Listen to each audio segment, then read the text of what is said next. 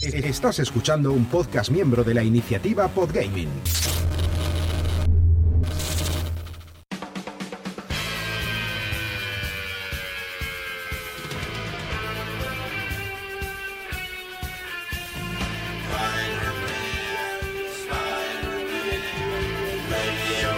Bienvenidos a Game Elch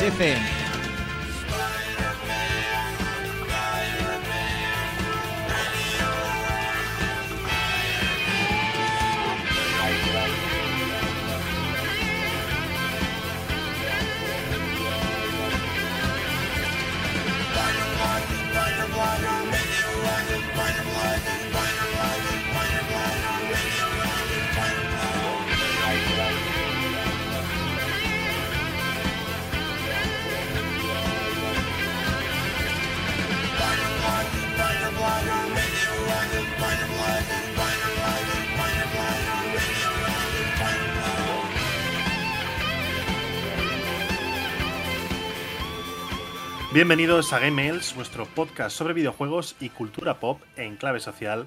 En este programa especial sobre Spider-Man, aprovechando el lanzamiento esta semana, el próximo viernes 20 de octubre será eh, lanzado Spider-Man 2 para PlayStation 5, un exclusivo de Insomnia Games que, será ya la tercera entrega, segunda numerada de esta fantástica saga de, Spider-Man que están, están creando desde cero, con un nuevo universo, etcétera.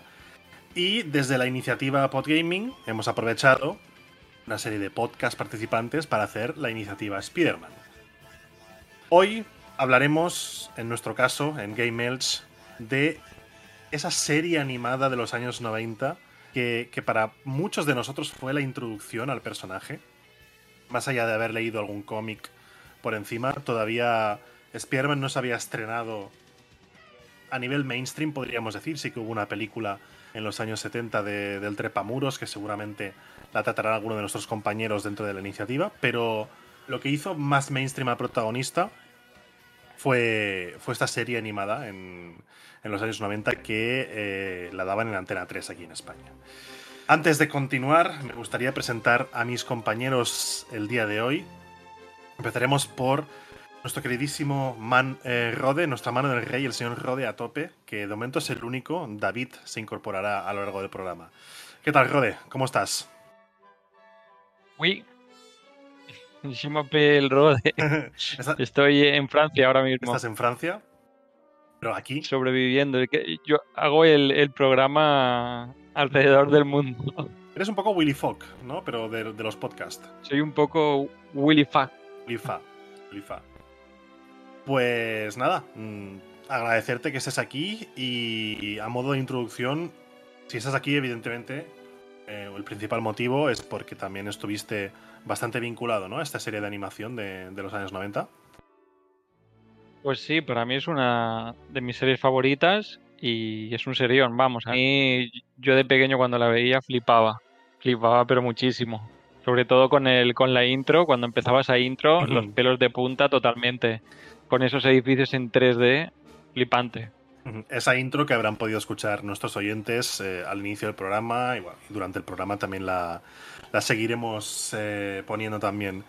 Y bien, acaba de llegar alguien del universo de DC, nuestro murciélago del Palmeral, que por fin eh, se ha unido al programa de hoy. Y nada, quiero darte la bienvenida. Tú eres fan, podríamos decir que eres fan de los superhéroes más mainstream que han existido en Man, nunca, que, son, que han sido Batman y, y Spider-Man, ¿no, David? Muy buenas a todos, amigos, ¿cómo estáis? Pues tenía ganas de, grabar y yo soy fan de los superhéroes en general, de, de todos. Y bueno, mis favoritos son Batman y Lobezno. Lo que ah, pasa es que. Lobezno, Lobezno, sí.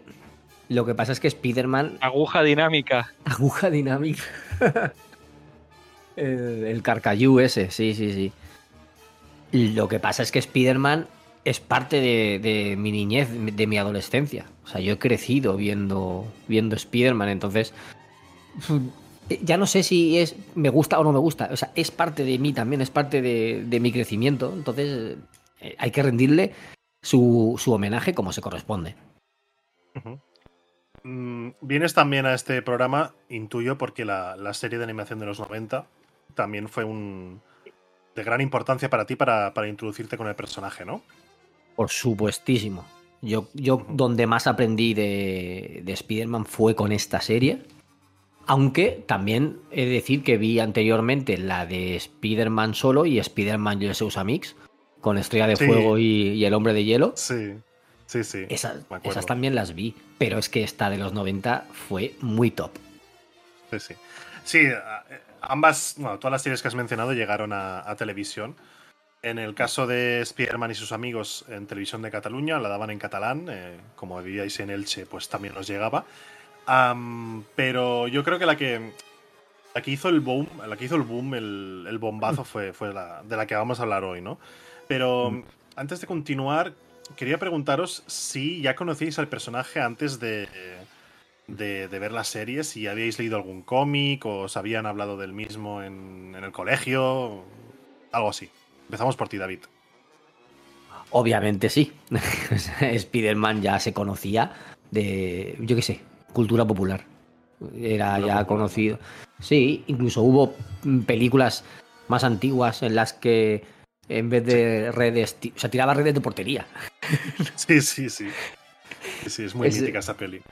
Yo solo vi de muy pequeño, o sea, apenas la recuerdo, pero yo sé que era muy pequeño y eso lo había visto. Y bueno, cómics siempre ha habido por ahí alrededor nuestro. Eh, Es un personaje, es el más conocido de Marvel, es el tercer superhéroe más famoso del mundo. Y claro, es obvio que, que lo conocía de antes de la serie, por supuesto. ¿Y tú, Rade? No sé que lo, lo conocía, quien no conoce a Spider-Man, ¿no? Lo que pasa es que en la serie como que lo acabé conociendo en profundidad, digamos. O sea, siempre estaban pues los muñecos, algún cómic y cosas así. Lo que pasa es que los cómics eran muy, muy, muy, muy, muy viejos. Me costaban mucho de, de- de leer y de, y de entender, ¿no? La, la gracia de los cómics. Y, bueno, supongo que ahora también a, a los niños les pasa. Prefiero, prefieren ver una película antes que, que un libro o un cómic o, o esas cosas. Entonces, cuando llegó la serie y vi por primera vez la serie en la tele, flipé como un enano y, y vamos, me la vi de pe a pa. Encima era muy difícil verla. Tenías que verla como cinco o seis veces para poder entenderla porque Sí. mm, no te echaban los capítulos consecutivos, te los echaban al azar totalmente. Entonces tenías que, eh, pues eso, vértelos varias veces. Es como los Simpsons. Para verte una temporada entera eh, tienes que ver 200 veces el mismo capítulo hasta que te echan el, el distinto, ¿no? Y entonces, como entre que no eran consecutivos y no los echaban todos, costaba bastante de seguir. Pero poco a poco yo creo que iba pillando el, el concepto, porque siempre echaban el, el de, bueno, luego lo comentaremos más adelante con toda la gente que sale, pero siempre echaban como dos malos que eran muy míticos y siempre los echaban a esos, y el resto como que les costaba más eh, cambiarlos, ¿no? Pero con esta serie creo que descubrí a Spider-Man y me hice un gran fan. Y sobre todo luego todo lo que tuvo, eh, disfraces, merchandising sobre todo, tuve como un montón de figuras de Spider-Man de, de la serie y, y- y de universo expandido que sacaron. Pero yo creo que es lo que, lo que querían hacer, eh, enganchar a niños como yo y venderles todos los juguetes habidos y por haber que, que tenían. Hasta el, el guante que tiraba, Hostia, eh, ¿cómo se llamaba esto? La espuma esta. Ah, sí, sí, sí que había Eh, eso, sí. Eh, Sí, sí, me acuerdo. la- La típica serpentina de Navidad, pero en un bote con un guante. Y eso era el guante de Spider-Man. Y yo flipaba. el lanzatelarañas de Spider-Man. Sí. Sí, sí, sí, pero, es Pero que era exagerado. era o sea, podía ser un poco más discreto. Era un bote en el brazo, tapado con una tela y el guante de Spider-Man debajo. Ah, pues yo la verdad es que eh, mis inicios con el personaje no fueron con esta serie.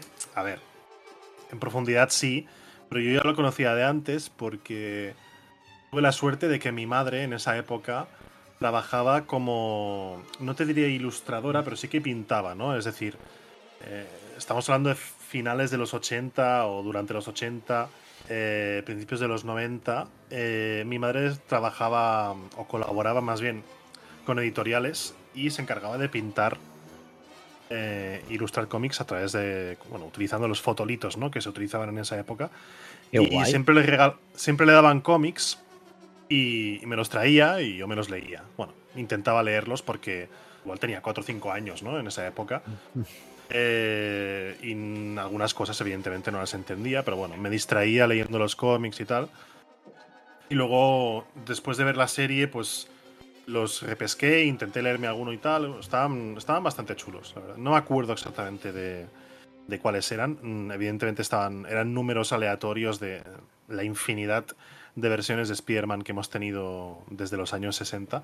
Pero bueno, digamos que fue mi, mi introducción con el personaje y ya posteriormente pues eh, con esta serie de animación eh, que creo que la vi entera, aunque como ha dicho Rode, mm, con capítulos totalmente descoordinados. Pero, pero sí, sí. Ah, yo creo que fue el, lo que hizo que el, el personaje despegara ya definitivamente y que se animaran, entre otros, eh, James Cameron a, hacer una película que al final no salió. Y, y salió la de Sam Raimi unos años después. Así que a modo de introducción, yo creo que eso es todo por ahora, pero antes me gustaría presentar a los podcast participantes en esta iniciativa, que, eh, cabe decirlo, es una iniciativa bastante transversal. No solo hablaremos de videojuegos, porque videojuegos de Spider-Man hay muchos, pero buenos quizá no hay tantos, entonces hemos querido abarcar eh, todas las, eh, todos los canales transmedia que, hemos podido ver eh, en- a lo largo de la historia del personaje. ¿no? Hablaremos de cómics, hablaremos de la serie de animación, hablaremos de películas, hablaremos de bandas sonoras, hablaremos de los videojuegos, etcétera, ¿no? Pues eso, la lista de podcast participantes son eh, Scumbat Podcast junto a Zaborra Sobrevalorada, Game Elch, Sin pelos en los beats, Exploradores de Ondas, La guarida del Sith, Puede ser una charla más, Memory Card Podcast, La trampa del Fénix, Bat Señales, Criterio Cero, 7 bits y Friki Huérfanos. A lo largo de esta semana podréis ir escuchando eh, todos estos programas eh, de lunes a viernes y ya pues os daremos eh, una, una buena introducción del personaje para, para aquellos que, que vayan a jugar a esta, a esta tercera entrega, segunda numerada de, de la saga de Spider-Man en PlayStation. También, antes de pasar a las formas de contacto, os recuerdo que estamos en Apple Podcast, estamos en iVoox. Un fuerte like a este, a este programa si os está gustando. Suscribíos para recibir notificaciones de futuros programas que, que vayamos subiendo a las diferentes plataformas. Y también, se me ha olvidado, estamos en Spotify. Así que en cualquiera de las tres nos dejáis un comentario y sí que, sí que hablamos de, o comentamos, hacemos un poco de debate de los, eh, de los comentarios que vayáis, eh, que vayáis eh, subiendo a las diferentes plataformas. No me enrollo más, pasamos a las formas de contacto y enseguida volvemos.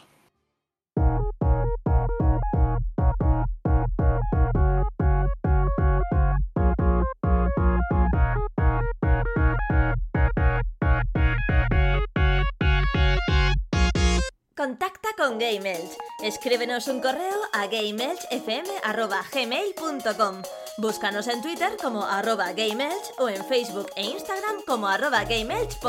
Visita nuestra web en www.gameelch.es o únete a nuestro Telegram. Y escúchanos en iVoox, iTunes o Spotify. Coméntanos si somos tu crush. Y si no, next.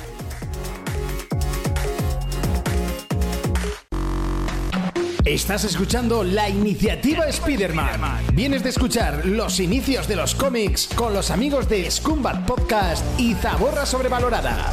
Abrimos las puertas a los amigos de Gamers. Spider-Man, la serie animada de los 90. No te olvides de buscar la lista completa con la iniciativa Spider-Man.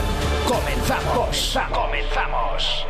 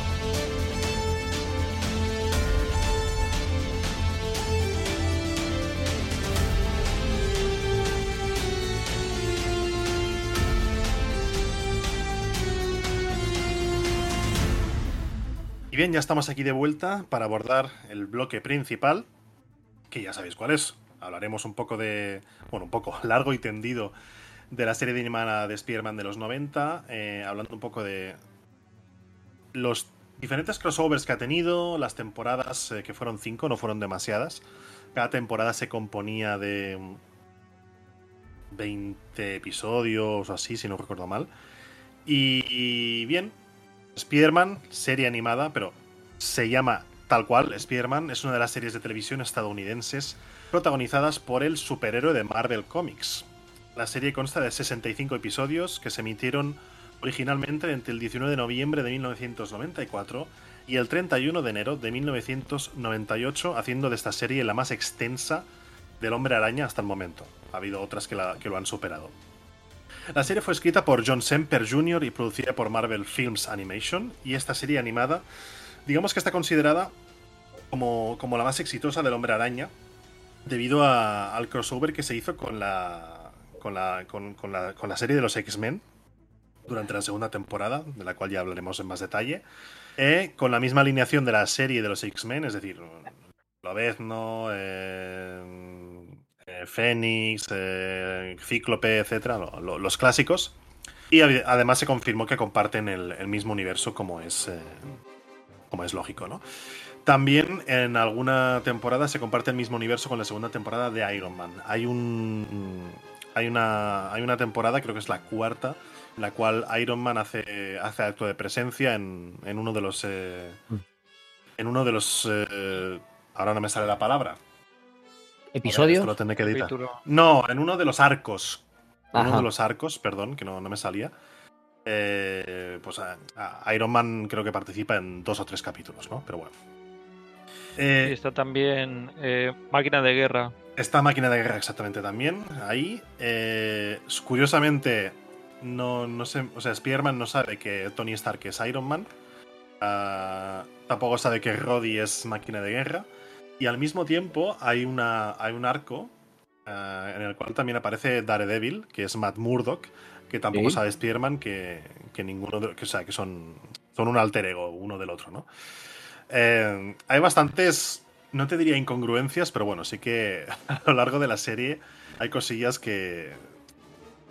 No te diría que son agujeros de guion, pero bueno, hay muchos Deus Ex Máquina, por así decirlo. Eso iba a decirte. Es- más que nada son Deus Ex Máquina que es- lo hacen así porque les viene bien y ya está. Sí, sí, sí, exactamente. Em, cabe decir también que la serie está entera en Disney Plus, por si alguien la quiere ver. El problema es que la tendréis que ver eh, o en inglés. En latino. Mm, Bueno, sí, se puede ver en español latino también. Eh, o verla en inglés con subtítulos en inglés. No hay subtítulos en español que dices, what the fuck, Disney, ¿qué estás haciendo? Y no sé Ahora- qué ha pasado con decía- el. Sí, di, di. Perdona que te cortase.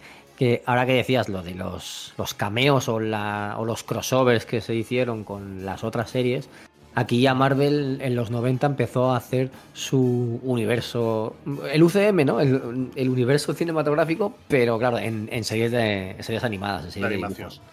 Claro. Sí, sí, sí. De hecho. Eso es lo que comentaban que por lo que era buena esta serie, porque empezaron a hacer el tema de los crossovers a, a nivel de, de animación, ¿no? Empezaron a juntar universos y luego también se demostró, entre comillas, que los superhéroes podían ir a la gran pantalla y que no eran solo de cómics, ¿no? Y es una de las cosas por las que luego, eh, aunque Marvel seguía sin aceptar que se podía hacer una, una película de un superhéroe como Spider-Man, eh, luego cuando lo hizo Sony dijo, coño, pues, pues lo han hecho bastante bien, ¿sabes? Y entonces ahí mm, yo creo que se fueron abriendo puertas poco a poco y la serie es una de las primeras puertas que para poner superhéroes en, en la tele. Yo os puedo hacer un resumen mm, de forma breve sobre, sobre qué pasó, así a grandes rasgos, ¿vale? Porque tampoco lo sé en profundidad, pero eh, Marvel estaba pasando una crisis, una crisis muy gorda, no vendía cómics como ellos querían. En, a finales de los 80 estaban decayendo y entonces estaban a punto de entrar, de entrar en quiebra, a punto de entrar.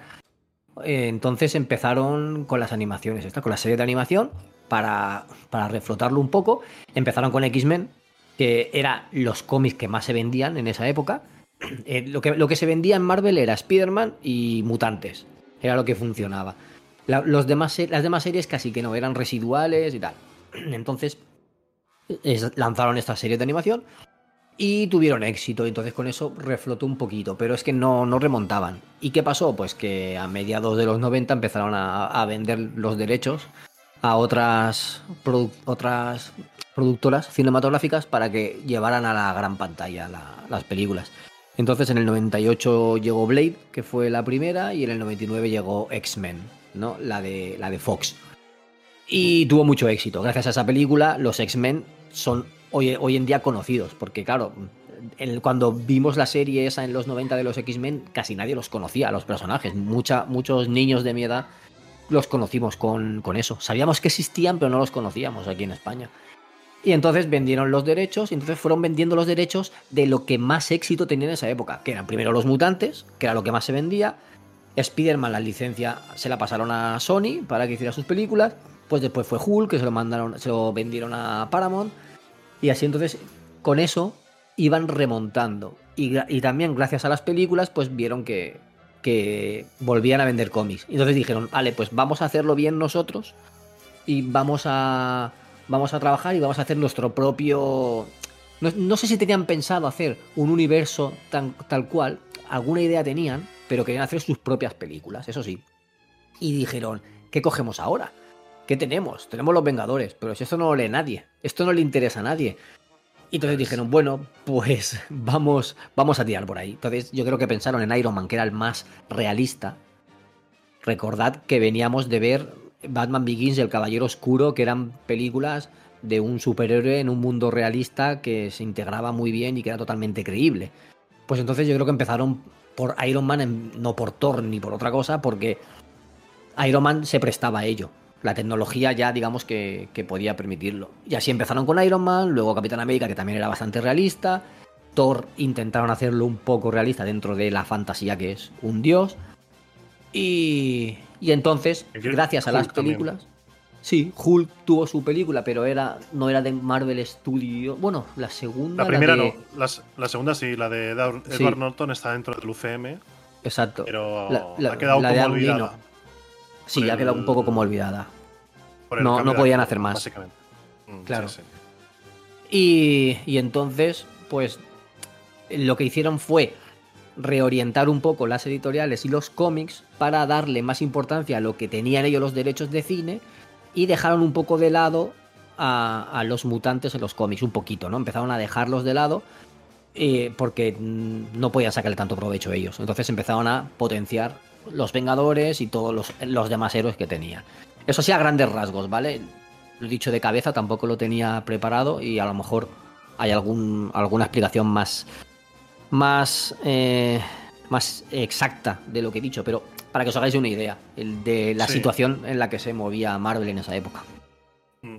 Tengo que decir que lo que has comentado del UCM, la- la- lo que sería la fase 1 que culmina con, con los Vengadores, la primera de los Vengadores, Sí, eh, no tenían nada pensado a partir de esa película en un principio. exacto. porque era una prueba de fuego. Es decir, era, era un crossover que fue del año, el año 2012, era bastante caro por la envergadura de, y la categoría de los actores que, que participaron y, y juntarlos todos en una misma película, pues aumentó bastante el presupuesto. Y si esa película no hubiera funcionado en cine, ahora mismo no tendríamos todo lo que tenemos de- del UCM. Exacto. Y bueno, la película arrasó, facturó más de mil millones y el resto es historia, ¿no?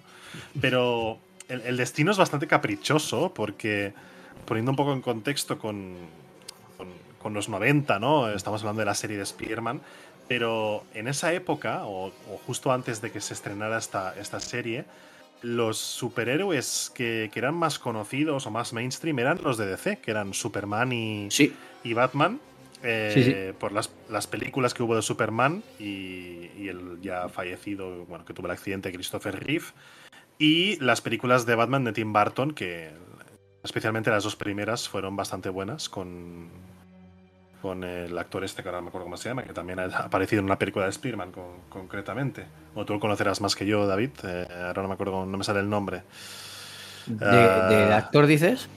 Sí, el actor que hace de Batman en Tim Burton. um, Michael Keaton, Michael Keaton, exactamente. claro, con Jack Y Nicholson, sí. Jack Nicholson, que es hace un Joker que es espectacular. Y luego también. En la ahí segunda, Danny DeVito haciendo del pingüino.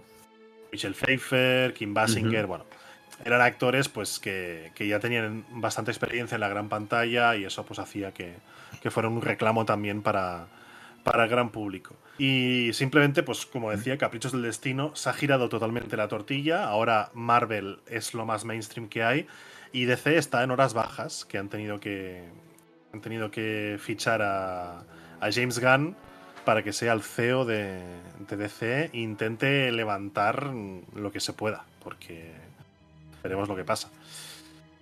Eh, pero bueno, simplemente para poner un poco en contexto de, de lo que ha sido la evolución de los superhéroes desde, desde nuestros tiempos hasta, hasta actualidad. Han pasado 30 años y han- ha habido una, una serie de giros mm, inesperados que, que, bueno, no, no habíamos tenido en cuenta. Em, vamos a empezar a, continuar de lleno con la serie y, y empezaremos ya con la primera temporada. Em, antes añadir que la serie no te explica los orígenes de Spider-Man per se. Mm, Sí que ves en, el, en la, La intro. intro. eh, Mm. En la intro ves mm, cómo a Peter Parker le pica la araña y lo que supone. Y bueno, luego aparecen también eh, otras escenas de, de- de las diferentes temporadas, ¿no? La primera temporada se centra en la presentación de, La, la explican Sí. después, ¿no? Como que en un flashback. funcionó la primera y la segunda temporada y luego con flashback de la tercera temporada dijeron, ah, pues vamos a ver cómo Sí, sí. armar, ¿no? El principio. Sí, porque la historia del tío Ben la cuentan en algún capítulo. La historia del tío Ben no me acuerdo, pero lo de la picada de la araña sí que lo cuentan Sí, en la también. temporada en la que Spider-Man, bueno, eh, Peter Parker sufre una mutación y le salen cuatro brazos más, Cuatro brazos, se, convierte, se convierte en araña, bueno, ya lo explicaremos, ¿no? Pero la, la primera temporada empieza a saco directamente. Como decía, se, se centra en la presentación de los villanos, empezando por el lagarto. En el primer, en el primer capítulo, eh, Peter Parker y Spearman eh, luchan contra, contra el lagarto, que es Kurt Connors, que es su profesor en la universidad. Bueno, una serie de coincidencias. Y también nos introducen a Misterio y al Doctor Octopus. Además, también destaca la aparición de cierto simbionte alienígena que se une a Peter Parker en, un traje en el cual le cambia de color, se, torna un traje negro. Eh, Peter lo, termina rechazando debido a su agresividad, ¿no? a su naturaleza agresiva. eh, en esa mítica escena de la campana en, bueno, en el campanario, porque el simbionte es bastante es bastante vulnerable a los sonidos eh, de cierta frecuencia, podríamos decir. Dicho simbionte se, un- se une a Eddie, a Brock, que es un rival de Spider-Man, eh, un periodista que intenta robarle fotos y tal, intenta conseguir exclusivas, dando origen a Venom, que sería seguramente el enemigo más conocido de Spider-Man y uno de los más peligrosos. ¿no?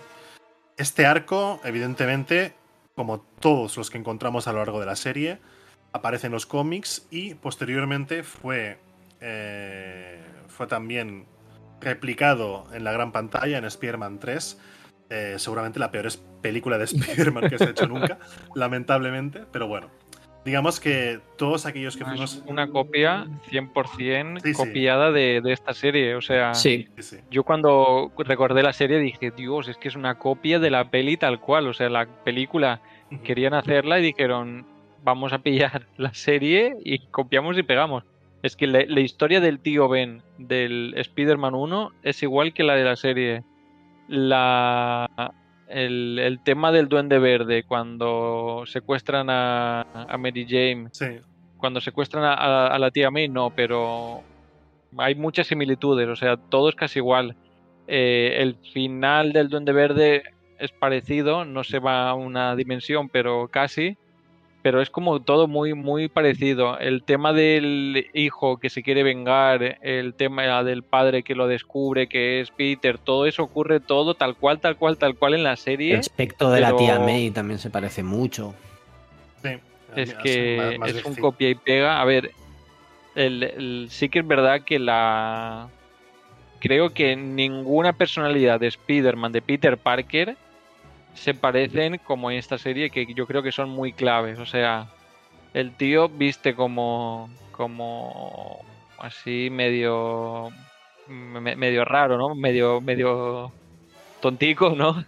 Pero el tío está mega cuadrado y, no- y no tiene pinta de, de imbécil, no sé. Eso es lo que nunca Me me ha cuadrado. la- Eso es lo que nunca me ha cuadrado de esta serie porque Spider-Man siempre ha sido un tirillas, ha sido un flacucho. Ya. Y, y- y lo que es Peter Parker en esta serie está cuadrado. Está demasiado cuadrado. Pero cuando se pone el traje no está tan, no está tan cuadrado.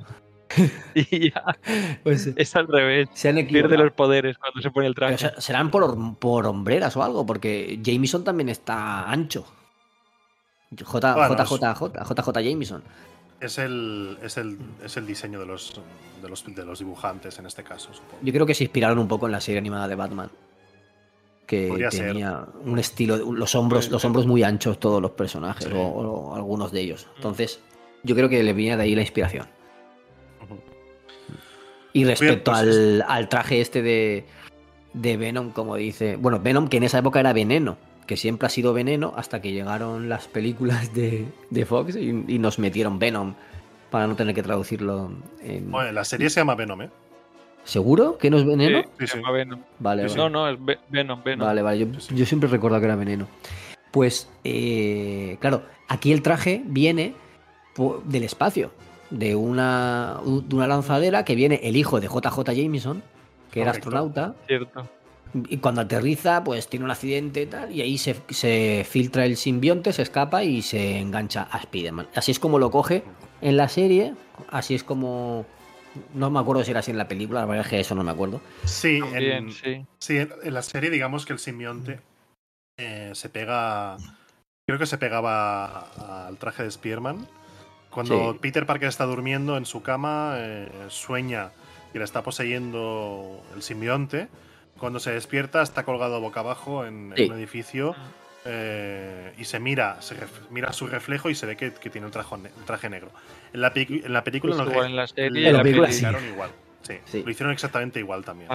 Pues en los cómics no vino así del espacio. Los cómics vino de un arco argumental, un mega crossover que lo, pe- lo petó mucho en esa época, que era las Secret Wars, las guerras secretas, que se llevaron a, a varios héroes y a varios villanos a pelear en un mundo, en otro planeta. Y, y ahí en ese planeta estaba el simbionte. Entonces, luchando allí, pues se enganchó a alguien y se vino a la, a la Tierra. Bueno, de hecho, se le enganchó ahí y Spider-Man consiguió el traje negro ahí, que le daba más fuerza y más agresividad, y, y luchó en las Secret Wars con ese traje negro. Y luego volvió a la Tierra con ese traje. Seguramente es lo que veamos en el UCM. en- Eh, es que, ve- pero es que Venom ya está. Sí, Venom ya la está, pero está en, otro, está en otro universo. Pero en la, en la escena post-créditos de, la Spider-Man No Way de Home. De No Way Home, ah, Venom, digamos que cuando, cuando hacen. O sea, cuando, cuando cierran los portales y tal, se vuelve a su universo, pero un trozo del simbionte se queda en el universo Claro. de Tom Holland. Entonces, yo- Entonces, todos sabemos ni- lo que pasará.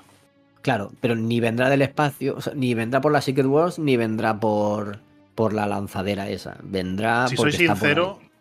Si te soy sincero, no he visto las pelis de Venom, ni la 1 ni la 2, ni creo que las vea.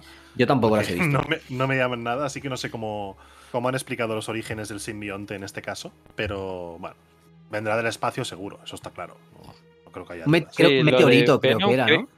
Creo que venía por un meteorito, sí. Y que él era fotógrafo y quería fotografiar el meteorito, no sé qué, y se le pega. Mm.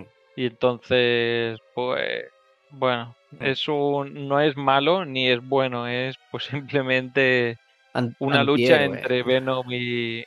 Sí, una especie de, de antihéroe en el que él trata de sobrevivir y entonces los malos son los de la NASA que van a verle a él porque las pruebas del simbionte apuntan a él y saben que estuvo en el lugar del accidente y no sé qué y entonces aparece Venom y se carga a todos los de la NASA y entonces bueno eh, no, no, quién es el malo no los de la NASA o Venom o tal bueno No hay buenos ni malos. y en, en, en la segunda sí que es un poco más el bueno, pero también cogido con pinzas. Porque viene porque malo, ¿no? el- Claro, ahí sí que hay un malo malo, que es Carnage. eh, Cletus, ¿No es Carnage? Carnage, que sí, eh, En la Carnage. serie creo que no se llamaba Carnage, se llamaba Sí. de, de otra Matanza. Se forma. llama Carnage.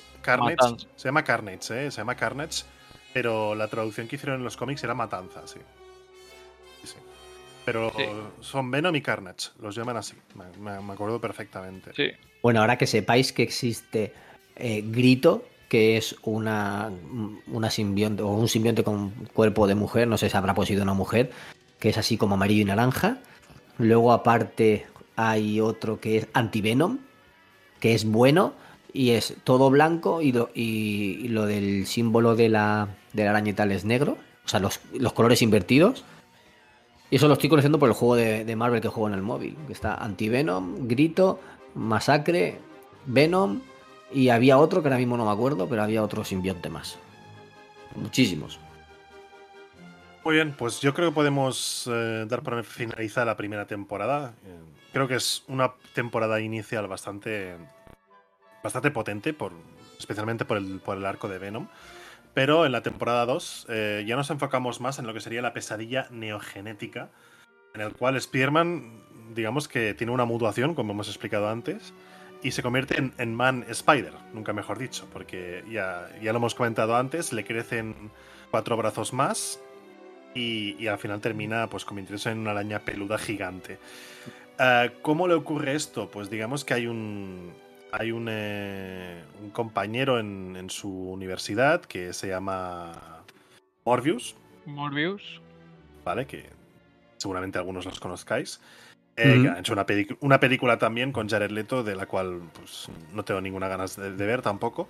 Y. Morbius, digamos que tiene una enfermedad en la sangre que, que, bueno, que hace que los globos, no sé si eran los globos rojos o los globos blancos, le, le funcionen mal y está pues intentando investigar eh, una cura para, para esa enfermedad. Eh, lo hace junto con un rayo, intenta intenta hacer pruebas con, eh, con murciélagos, ¿vale? Y al final pues tiene un accidente, el, el rayo toca al murciélago y el murciélago le muerde a él y el murciélago le transmite, le transmite sus poderes, igual que a Spider-Man, y se termina convirtiendo en un vampiro. ¿Vale? Eh, Creo que la, la sangre era de Peter, la que con la que estaba sí, experimentando. es verdad. Le saca sangre a Peter, Sí. se la chupa el murciélago y el murciélago le pica a él y entonces ya hay un, un tutti frutti de, exactamente. Vaya fumada. Exactamente.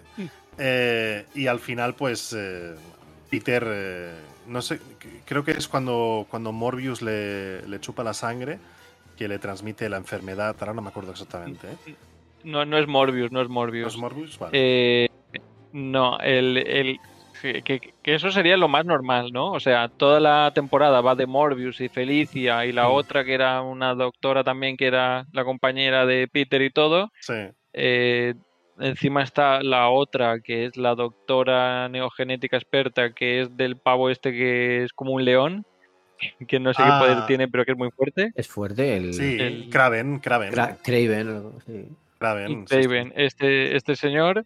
Luego también dijeron, tenemos que meter, mm, o sea, hemos metido a tres personajes épicos, tres enemigos épicos en la primera temporada, vamos a meter a seis mm, personajes más, que son Rhino, Shocker, Doctor Octopus, Misterio, Escorpión y Camaleón, que Sí, le sí, pegan es- una paliza a Spiderman porque se encuentra fatal. Sí, son los seis desde la barriga y lo revientan. Sí, Eh, y con toda también meten a Blade, a Punisher, así todos juntos, en plan Tutti Frutti. Y el quien ayuda a quitarle los poderes a Peter es el que menos te lo esperas, que es el buitre. sí, El buitre cuando le, le absorbe eh, la, la vitalidad, la, edad a- juventud. a- a Ah, Peter, la- claro, para coger la juventud. le, chup- le chupa también el, el tema neogénico y se transforma en un bicho el buitre y se muere. Sí. De eso no, de Y es eso no- como, no, me acuerdo. la ¿What? verdad. Y si no eran pocos, también aparecen los X-Men.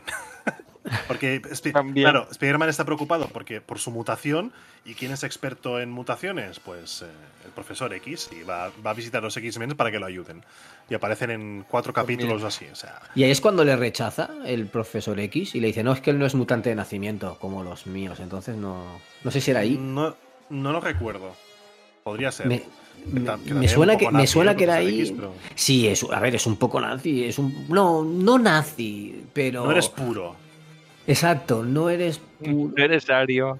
es- Exacto. iba, iba a decirte otra cosa que también tiene similitud en hoy en día, en cosas que están pasando hoy en día, pero no me voy a meter en ese jardín y lo voy a dejar ahí. Sí, sí, mejor, mejor. En cualquier caso, Mejor. em, la segunda temporada, yo creo que quizá la, ca- la sobrecargaron demasiado ¿eh? de arcos, porque al final dices, pero a ver, un momento, ¿en, en- en qué arco estoy? ¿Estoy en el de la neogenética, el de los seis siniestros, el de, el de Blade, el de los X-Men? Es, No sé. es una locura. O sea, para mí la temporada 2 es de mis favoritas y es de la que más ponían en Megatrix. Sí, Sí. Por el tema de, de Felicia Hardy, el tema de el, el vampiro daba mucho juego, Sí. todos los malos que habían ahí, o sea, es que que en cada capítulo te aparece alguien distinto, es como, pero a ver, hostia, tú por aquí, hostia, tú por aquí, Sí. hostia, tú por aquí. aquí Blade encajaba muy bien, porque este era un vampiro y Blade era un cazavampiros, entonces le venía al pelo meter a Blade. Tenían que hacerlo, de- sí o sí. Y vino muy bien, la verdad, es que ese, ese cameo Sí. esa- o ese crossover. Eh, pero claro, lo de los... Tenía muy al pelo. Sí. Lo de los X-Men, no sé si era un poco metido con calzador, a lo mejor. Bueno, con, lo- con lo que te coment- con lo que he comentado de que Spider-Man quiere hablar con un experto en mutaciones, pues es normal que, que los hayan incluido aquí. Eh, finalmente, el que lo cura, por cierto, es el Dr. Connors, que también está luchando contra su mutación en, en lagarto, algo que no hemos explicado en, en la, primera temporada, pero bueno, el Dr. Kurt Connors eh, le falta un brazo eh, que perdió en un accidente y está, digamos, experimentando con genes de lagarto, porque todos sabéis que los lagartos tienen la, la facultad de poder regenerar sus extremidades y intenta replicar este gen dentro de su propio cuerpo, su propio cuerpo. Pero, como suele pasar, sale rana y en vez de, sí, se le arregla el brazo, pero se acaba convirtiendo en un lagarto, con lo cual, pues, mm, no mola, ¿no? Y bueno, al final vuelve a su normalidad y con, bueno, con su experiencia en genética, en biogenética, puede, puede encontrar una cura para la enfermedad de, de Spearman en el, en el último episodio y ya recupera su, sus dos brazos normales mm, sin, sin problema. ¿no? Ya no se puede convertir en araña, en araña gigante ni nada más. Algo que añadir de esa segunda temporada es bastante liosa, pero, pero bueno, los episodios eran cortitos de Ah. 20 minutos, así que iban bien. A mí me encantó que se pudiera transformar en, en una bestia enorme y que fuera una araña tal cual. Porque como que todo el mundo, como que, o sea, era una forma de decirle a los niños, ¿no? En plan, todos los niños querían que nos picara una araña y ya está, y todos tendríamos poderes, ¿no? Pero es una forma de decir, bueno, es que no siempre eh, puede pasar algo bueno, ¿no? Es como del lagarto que estás comentando tú puede ser que te salga un brazo, pero puede ser que te transformes en un lagarto. Y, y de esta forma que también le pueda pasar al protagonista por haberle picado una araña radiactiva y que sí, está muy bonito que salte y que tire telarañas y que sea súper chulo, pero bueno, que también eh, juegas con la co- contrapartida de que también te puede salir mal y convertirte en, un monstruo, que al final es una mutación. O sea, no todas las mutaciones son para bien, o sea, no vas a ser guapo de pelo alto vas a medir dos metros y encima vas a tener superpoderes. Puedes ser una defesio deforme, horrendo y con 50 garras, ¿sabes? Es lo que hay. Sí. Oh, Me, me moló mucho. Os pongo, os pongo otro dato, ¿vale? Que este viene de los cómics. Sabéis que, bueno, se sabe que a Peter Parker le picó una araña radioactiva y entonces él se convirtió. ¿Qué le pasó a esta araña? ¿Lo sabéis? Eh, Hostia, lo he visto o lo he escuchado, pero ahora no me acuerdo, tío. Pues llegó un, un tío de un matón de instituto que se llamaba Carl King y, y se metía mucho con Peter Parker y tal, ¿no? Como, como Flash Thompson más o menos. Sí. Pues se enteró de algo de eso y se fue a buscar la araña. Encontró la araña y se la comió. ¿Y qué pasa? Dios. Que en vez de coger esos poderes, lo que pasa es que se convirtió en los mil. Los mil, o sea, Los. todo por todo los mil, de, de- el número mil. Sí. Pues eh, digamos que se descompuso en miles de arañas. Y eran miles de arañas que formaban su cuerpo. Era asqueroso. O sea, e- es repugnante. Dios. Como si Menos se hubiera. Sí, se hubiera hecho. des- se deshacía en, mulo- en muchas arañas pequeñitas, pequeñitas que se juntaban y tomaban forma y tomaban la forma de él. Pero por dentro era, pues, como el malo de. de Men in Black que era, estaba hecho de bichos y cucarachas. Sí. ¿Os acordáis? Pues Sí. así con arañas. Carl King, los mil. Has mencionado a Flash Thompson, que es el, el chico, bueno, el, el enemigo de, de Peter Parker en el instituto, que le hace bullying y tal. Aquí aparece en la primera temporada, en algún episodio que se intenta ligar a Mary Jane y tal, como en la peli, pero, pero creo que ya no vuelve a aparecer más en, en toda la serie. Si sale Igual lo mencionan. De vez en cuando sí Sale que sale. ¿Sí? Es fan de Spider-Man, de hecho. Sí, sí, pero, yo, pero creo que esto en la primera temporada, ¿no? No recuerdo haberlo visto más. Bueno, no sé. No lo tengo muy fresco tampoco. Muy bien, pues pasamos a la temporada 3, que yo creo que aquí esta es la temporada que es un poco el punto de inflexión de toda la serie. Eh, aquí Spearman se enfrenta quizá a su enemigo más difícil o más desafiante, que es el Duende Verde.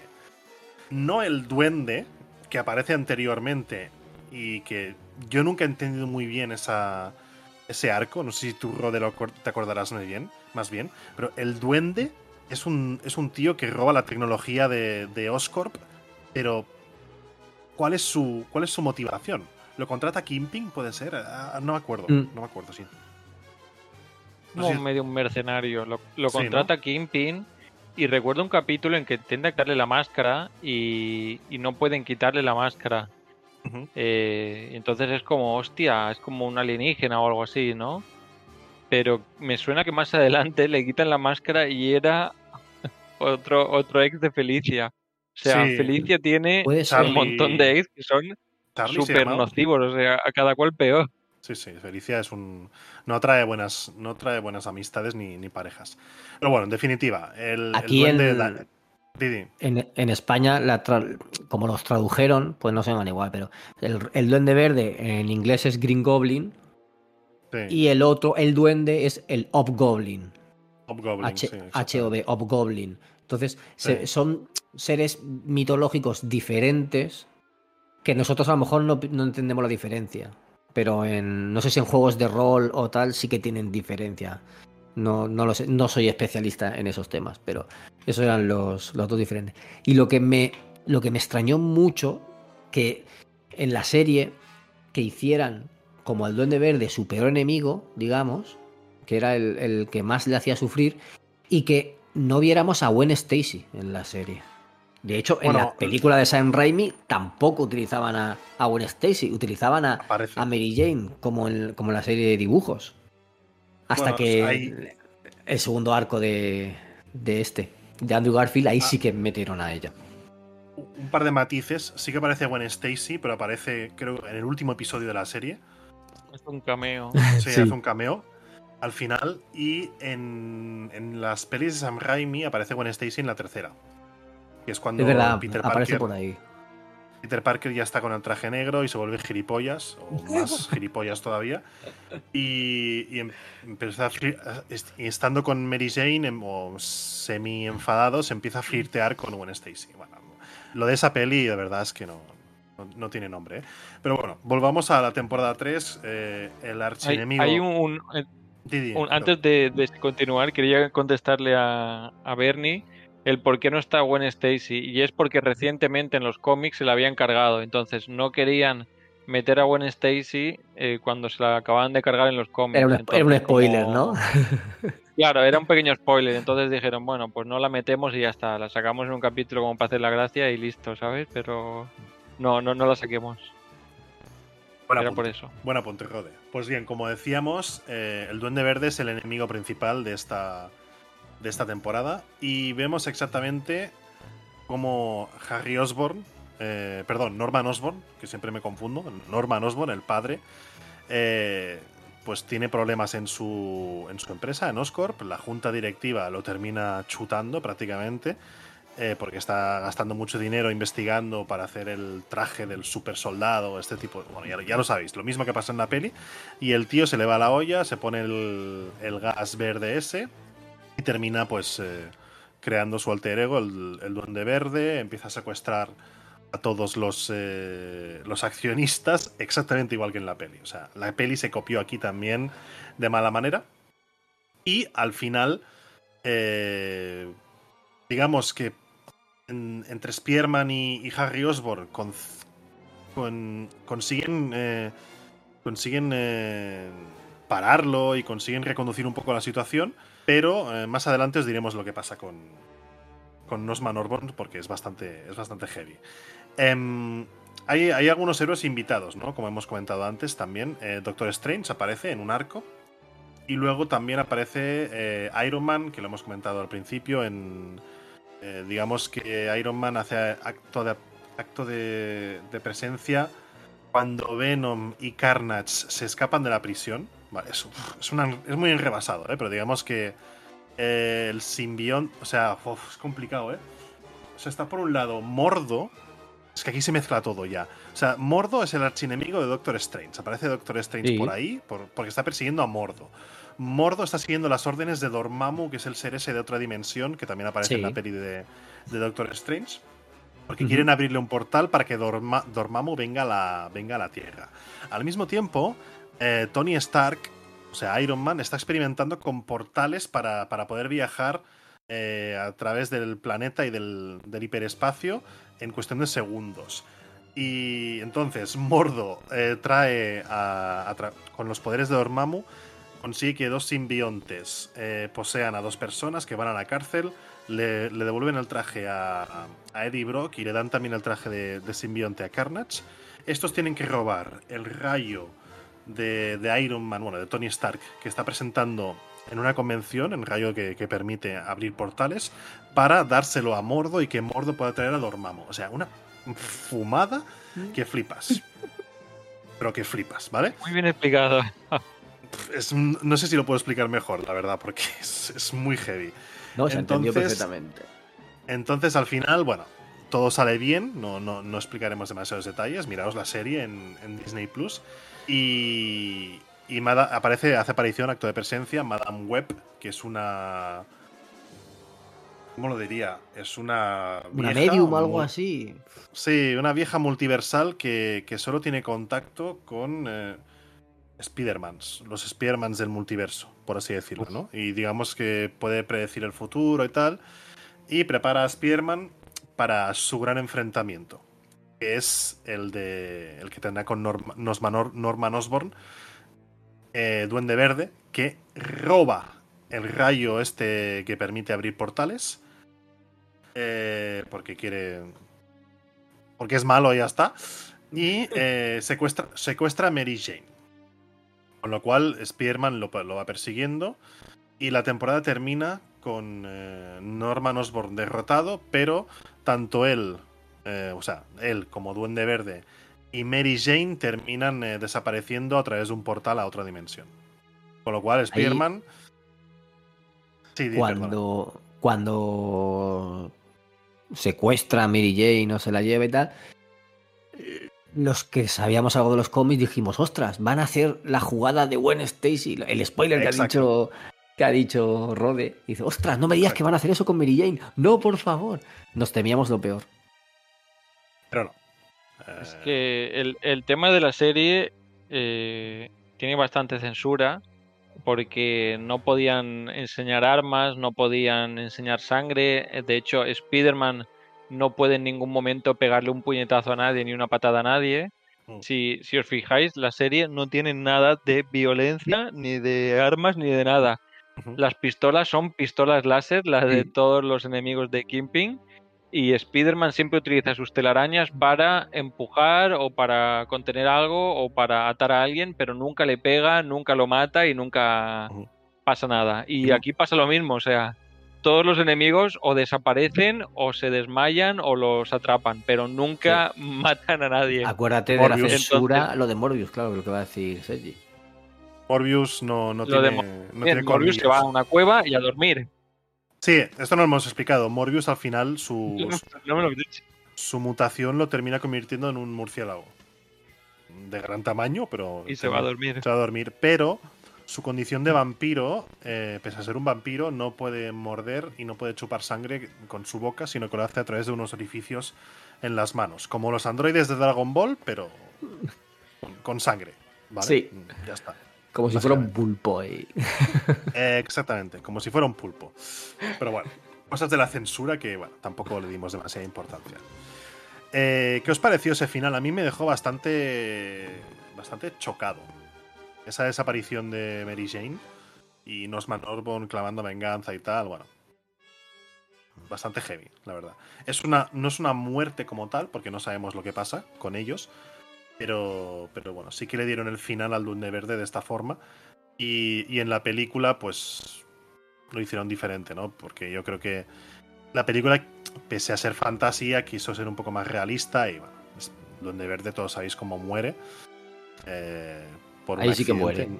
En la película sí. que hay golpes, sí que hay sangre y sí que muere la gente. Exactamente.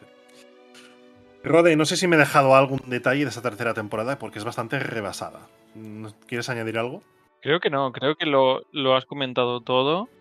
Eh, principalmente es eso, eh, Normamu, que, o sea, el Mordor este que quiere que regrese Normamu y, y, y bueno, eh, creo que también desaparecen Venom y, y Carnage, Sí, son tragados por otro portal, que, Es verdad. los traga es todos verdad. los portales habidos y por haber, es lo único así importante que, Que que aquí, creo que no, no hemos mencionado. aquí hay una copia ADC Eh, Eso no sé si lo sabe David, porque eh, Venom, Eddie Brock, cuando está en prisión, tiene una psicóloga, eh, que no me acuerdo cómo se llama, y, y Ostras. tan- se enamoran, ¿vale? se enamoran y cuando, cuando Eddie Brock se escapa de la cárcel y tal, eh, creo que es Carnage que secuestra a su... Porque Eddie Brock está entre el bien y el mal, Sí. ¿no? Entonces Carnage secuestra a Mm. su, a su amada y, y la quiere ofrecer a Dormammu o algo así. Y al final, pues mm, la termina rescatando y para evitar que su. Es que no me acuerdo cómo se llama la chica, ¿eh? Para evitar que su. que su amada pues la ter- se- termine siendo absorbida por un portal, pues digamos que se sacrifica y se va a otra dimensión. Pilla Carnage y se tiran los dos por el portal. Exacta- exactamente. Y Entonces, todos, todos los, los enemigos desaparecen en portales aquí en esta temporada. ha- haciendo una, una referencia a Harley Quinn. Para, Sí, claro. David ya sabrá de qué va, bueno, y tú también, Rode. Entonces, bueno, Sí. todos se copian. de Luego, no, no lo hemos comentado, pero en la primera temporada Mary Jane como que está ahí, pero no, no, no la suda un poco, por Mm. así decirlo. En la temporada 2 ya le dan como una mayor fuerza y es aquí en la temporada 3 cuando eh, ya podemos ver como una evolución de la relación de Peter con Mary Jane cuando Mary Jane se va con, con Harry y corta con él, le piden matrimonio y al final de, bueno, Peter en un momento le dice a Mary Jane ahí en plan, sí, tú te vas a casar con Harry, pero ¿a quién vas a querer toda la vida? ¿Sabes? Le suelta así como tal, ¿sabes? Para que piense. Y al final de la temporada dice, ay Harry, una cosa que no, que no te había dicho, pum, el anillo, en plan, métete esto por el culo, ¡Hala! hasta luego. Y, y se acaba ahí la, la temporada. Es otra cosa que, que no estábamos comentando, solo estamos comentando em, como, en lo, como lo- los malos y las peleas y tal, pero bueno, que al final la, la historia de la serie, eh, la historia de Peter y Mary Jane, pues, pues es curiosa, ¿no? Entonces como que Peter y Mary Jane como que iban a volver y entonces, ¡pum!, desaparece Mary Jane, ¿no? Exacto. Entonces ahí se queda la, la tensión, la tensión sexual de la, de la siguiente temporada, que es como que Bueno, a no, Peter ya se la suda... no nos adelantemos, no nos adelantemos, ¿vale? En- bueno, bueno, sí, sí, sigamos, sigamos. Pero sí que, este- en- sí que ha hecho bien mencionando que eh, no es solo acción y no es solo Exacto. Sí, sí. investigación, sino que hay líos amorosos en, Hay líos en todas las temporadas. Sí. Em, iba a decir que en, en este momento que, que Mary Jane desaparece, ya es conocedora de que Peter Parker es Spider-Man o no. Ahora, esto no lo recuerdo. Creo que sí, ¿verdad? Creo que no. ¿No? Yo creo que no. Creo que Vale. no. Vale, vale, es simplemente para, para tenerlo claro. Se me ha olvidado un pequeño arco de la tercera temporada también, que tiene tela, y es que hay un, hay un par o tres episodios en los cuales eh, Kingpin engaña a Peter Parker ofreciéndole un trabajo que se va a forrar y tal. Eh, el tío es más tonto de, de lo que parece y se- lo, lo acepta. Deja el Daily Bugle y tal. Y eh, Kingpin, digamos, bueno, Wilson Fisk también es, su nombre real, digamos que lo termina engañando para que, para, bueno, hace un, creo que era de, de qué era, no sé si era tráfico de armas o tráfico de no sé qué, eh, termina paga- pa- pagando el pato. eh, Peter Parker es detenido, lo llevan a prisión y tal. Y aparece su abogado, que, que él no ha contratado, pero bueno, es Daredevil, también como alter ego de Al- eh, Matt Murdock, que es abogado, defensor. En este caso, por eso a Daredevil le llamaban el gran defensor en español. Dan, Dan Y bueno, defensor. al Exactamente. Al final, Spearman eh, es transportado a prisión, perdón, es juzgado, transportado a prisión, y cuando lo transportan a prisión, el propio, bueno, los secuaces de Kingpin lo, lo liberan, ¿no? Solo Eh, dos cosas entonces, al- rapiditas. Di, di, di. Eh, Kingpin es un, un enemigo muy conocido de Spider-Man, sobre todo en, la, Sí. en esta serie, pero es que es más enemigo todavía de, de Daredevil. Es, Correcto. digamos, el, el, el, el némesis de Daredevil. Y eh, descubrí otro día lo que significaba Kingpin, que no lo sabía, y me enteré hace, hace nada. En, el Kingpin es el primer bolo de los bolos. Cuando, vas a, cuando se colocan los 10, el que está en primera posición de todos, ese es el Kingpin. No lo sabía y, a- y ahora entiendo de dónde viene el nombre. Como que él es el que está ahí delante de toda la masa. Yo que controla a todos y tanto. Encima está calvo como un bolo. Exactamente. Sí. Pues eh, también es eh, buscando un poco esa referencia, ¿no? Esa forma también de bolo. es- nos explican los orígenes de Kingpin también en esta temporada, precisamente en este arco, que son un poco diferentes de los que vemos en la serie de, de Daredevil de Netflix. Aquí Kingpin, digamos que su padre es un mafioso y, y él quiere ser mafioso como su padre, curiosamente. Entonces, eh, cuando ya es un poco, bueno, adolescente, rozando la, la edad adulta, está ayudando a su padre a, en un robo, no sé qué están haciendo. Eh, los va a pillar la poli y su padre lo abandona en plan, lo siento hijo, te han pillado, yo me piro. Eh, entonces eh, Wilson Fisk termina en, en prisión y cuando sale jura que, que se convertirá en el mafioso más grande del universo y, lo termina siendo. A, a base de extorsionar, amenazar y tal, termina siendo. termina creando un gran imperio. Y cuando su padre, que al final lo terminan pillando por otro motivo, sale de la cárcel, lo va a ver en plan, hijo, yo te quiero, no sé qué, gracias, estás convertido en un gran mafioso. Y el, y el hijo lo rechaza en plan, tú ya no eres mi padre, lárgate de aquí antes de que te ejecute, ¿sabes? Bueno, simplemente para, para dejarlo como, como contexto también. Menuda tercera temporada también, parecía cortita, pero parecía que no tenía mucha chicha, pero tiene muchísima también. Y pasamos ya a la cuarta, es en, el, en la cual se nos presenta a la gata negra, que es el alter ego de Felicia Hardy, en, su, en un episodio que se llama La gata negra. Básicamente nos presentan ahí el personaje y es un personaje que tiene un romance bastante, bastante claro con, con Spider-Man. Curiosamente, ninguno de los dos sabe su, su, su identidad eh, real, es decir, no, la gata negra no sabe que Spider-Man es Peter Parker y viceversa. ¿vale? Spider-Man no sabe que, que la, gata, la gata negra es Felicia. Y bueno, están así durante, durante todo su romance. Además, también, eh, como también sucede en las películas de Sam Raimi, que también lo copiaron de aquí, eh, Harry Osborn eh, intenta indagar en lo que le ocurrió a su padre y eh, digamos que a través de telepatía su padre se comunica con él y lo termina, lo termina manipulando para que se convierta en, en el segundo duende verde, que sería el duende verde Harry Osborn, en un episodio que se llama El regreso del duende verde.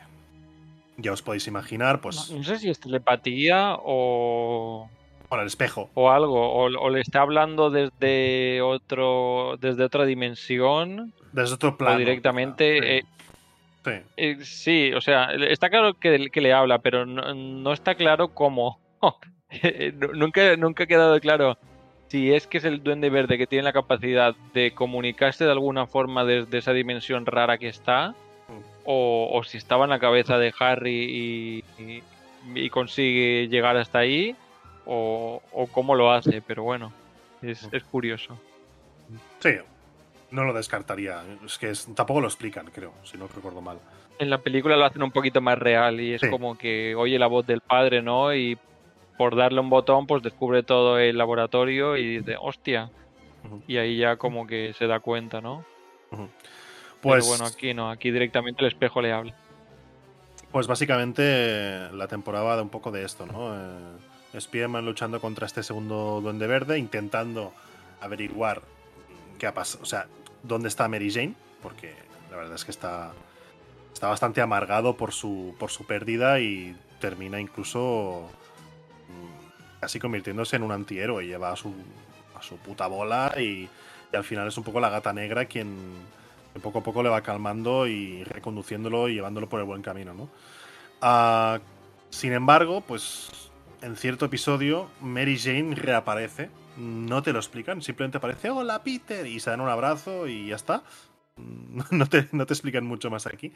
Eh, se llama la, la persecución de Mary Jane Watson, eh, pero más tarde, mucho más tarde, en la siguiente temporada, se revelaría que es un clon.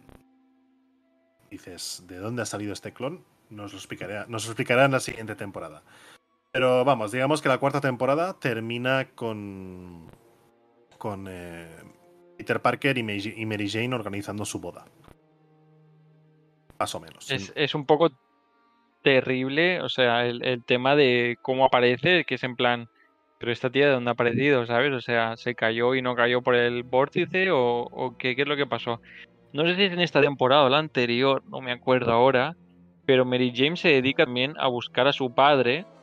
¿Qué dices tú? ¿Por qué a su padre? Si su padre era un maltratador, pues está buscando a su padre, que también le engaña, es el, ¿cómo se llama este? El, el, el Mordor este Eh, que se disfraza del padre y lo met- la mete en una secta y todos ahí adorando al Normamu y es como muy raro. No sé si es en- esta, en esta temporada, creo que sí.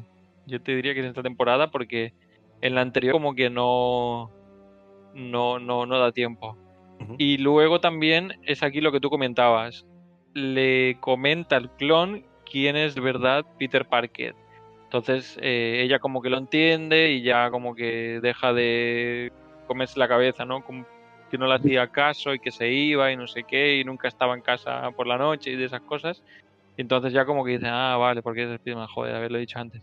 Y entonces como que se casan y otra vez el drama de que aparece Harry Osborn en la boda que quería matarlos a todos con una calabacita en la mano Exactamente. y entonces lo más random es que aparece una pava del público y dice, pero yo te quiero, Harry. Y dice, ah, coño, pues haberlo dicho antes y ya está. Y todos felices. Y se acaba la temporada. Y es como, what, what the fuck, ¿qué está pasando acá? Sí, y sí. encima, eh, como que todo el mundo...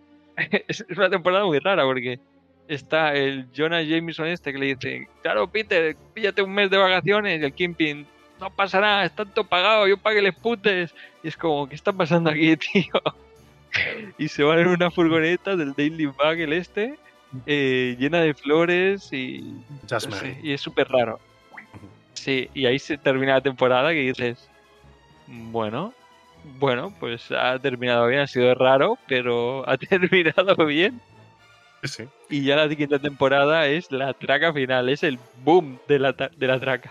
Ahora iremos con la quinta, que digamos que mm, ah, es la que tiene las sagas más, más tochas y en la que se adaptan las grandes historias de, Marvel, ¿no? Comenzamos con un poco también continuamos con la boda que, que estábamos comentando entre Peter y Mary Jane.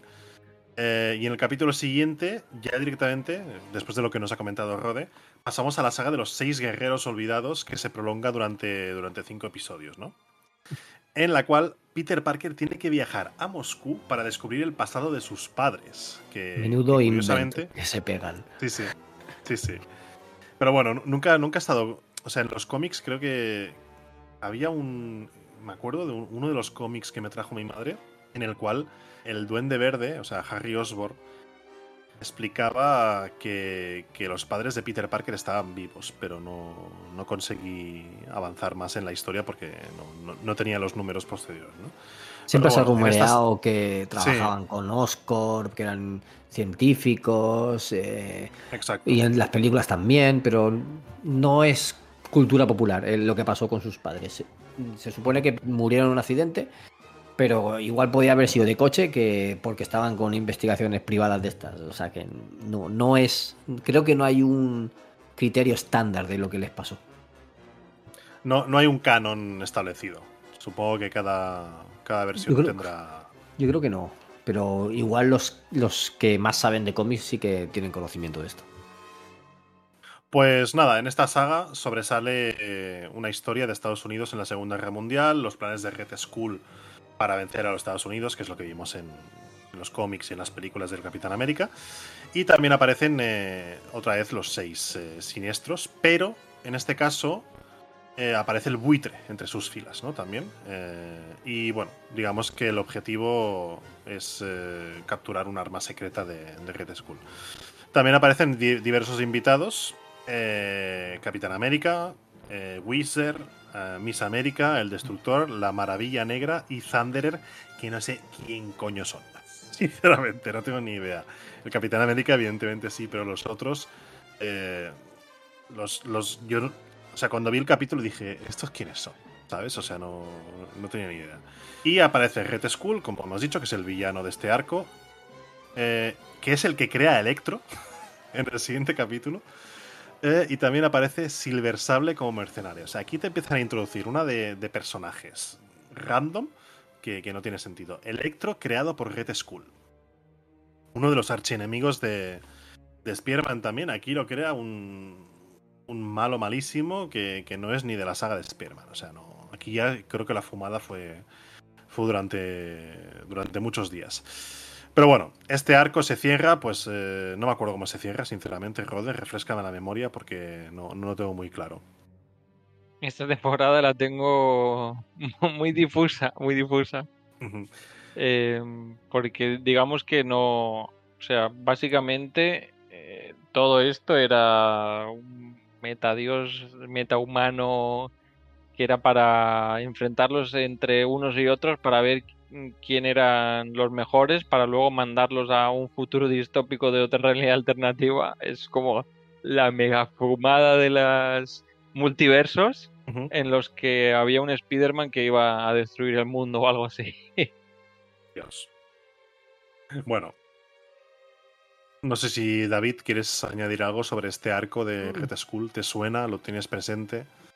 Es que Red Skull ha salido más en, en las. O sea, es el del Capitán América. Y ha salido más, Sí. le han cogido más importancia en la, en la serie de Vengadores, que es más reciente, que está, que está también en Disney Plus. Ahí sí que tiene más importancia este, este villano.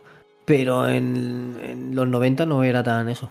Ya digo que lo que es Capitán América, Iron Man, etcétera, no, no eran tan importantes en esa época. Y los villanos, pues tampoco tanto.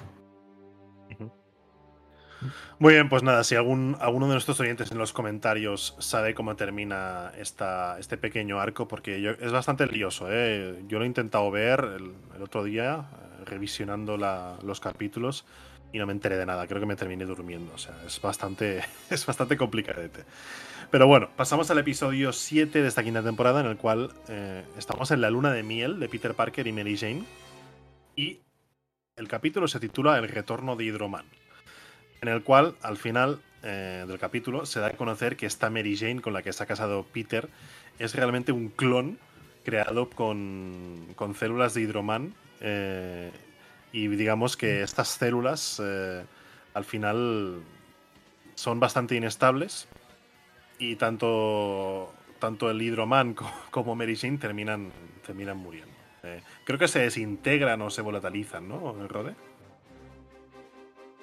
Eh, creo que tenían un problema y aumentan la temperatura, no sé Sí. qué, para matar a Hydroman, pero también, como tienen las mismas células Mary Jane, pues como que al final también se acaban eh, evaporando los dos y entonces pues le dice algo muy bonito en plan, bueno, yo no soy la auténtica Mary Jane, pero la auténtica Mary Jane te está esperando en otro castillo y si a mí me el mazo, eh, a ella también le tienes que molar mazo y pum, y se muere en, en mitad y él se queda en plan, no, joder, ahora que me había casado me cago en todo, tengo que buscarla de verdad, no, y ya está. Estaban, Y ya está. estaban intentando devolver el status quo, pero un poco crueles, ¿no? Le hacen sufrir mucho a Peter en la serie.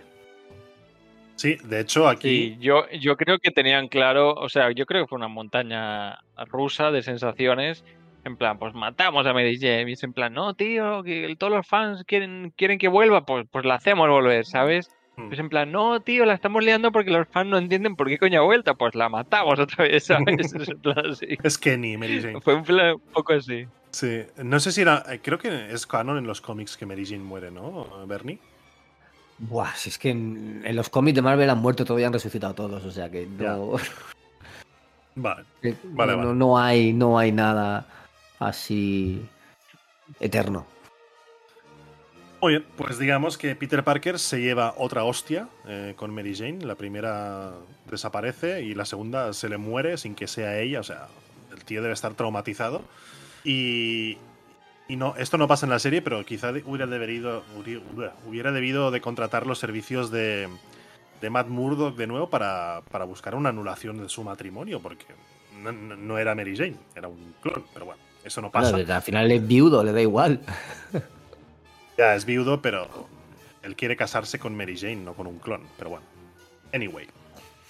Ya viene la, el grueso de, de la temporada, que es eh, una Secret Wars en miniatura, en la cual, eh, digamos que hay un, ciertos villanos que son distintos, ¿no? Eh, aquí tenemos a Red Skull y Alista, Alistair Smith.